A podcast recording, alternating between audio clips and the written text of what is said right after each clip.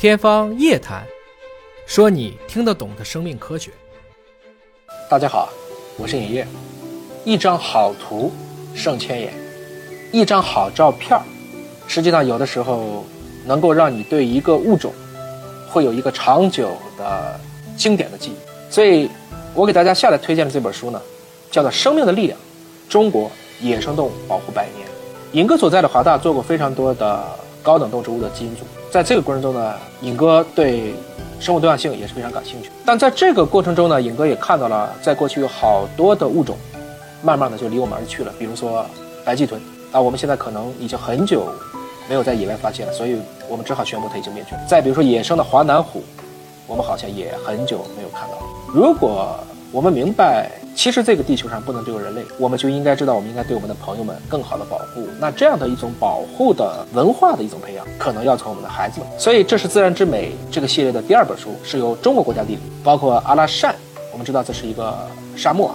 它有一个 C 基金会联合推出。这是一本摄影集，但是它系统的回顾了中国野生动物保护的百年历程，有非常非常多的。很珍贵的历史照片，它的主编呢就包括了这个领域的尹哥知道的大咖，就是戚志农老师。尹哥也在很多的自然保护区的摄影展当中，或者在摄影器材的介绍当中啊，见到过戚老师工作的照片，带着一个非常专业的相机，更重要的是带着一个硕大的六百定、八百定的镜头。在野外工作着，这些光器材可能就要几十斤，而且还要翻山越岭。正是因为他们这样的几十年如一日的努力，我们才会知道这个野生动物保护到底有多艰难。当然，通过什么样的方式能把这种艰难和这种意义能够呈现给读者们呢？啊，那这个作品选择的是用摄影作品，比如说，影哥就给大家看看前几张啊，非常有意思。我其实一般都会去买这样的一些图册来看，因为你自己想看到这样的一幕的镜头真的是很难。我们能看到藏羚羊。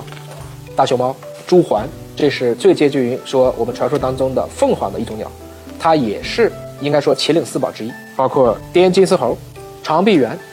这是雪豹，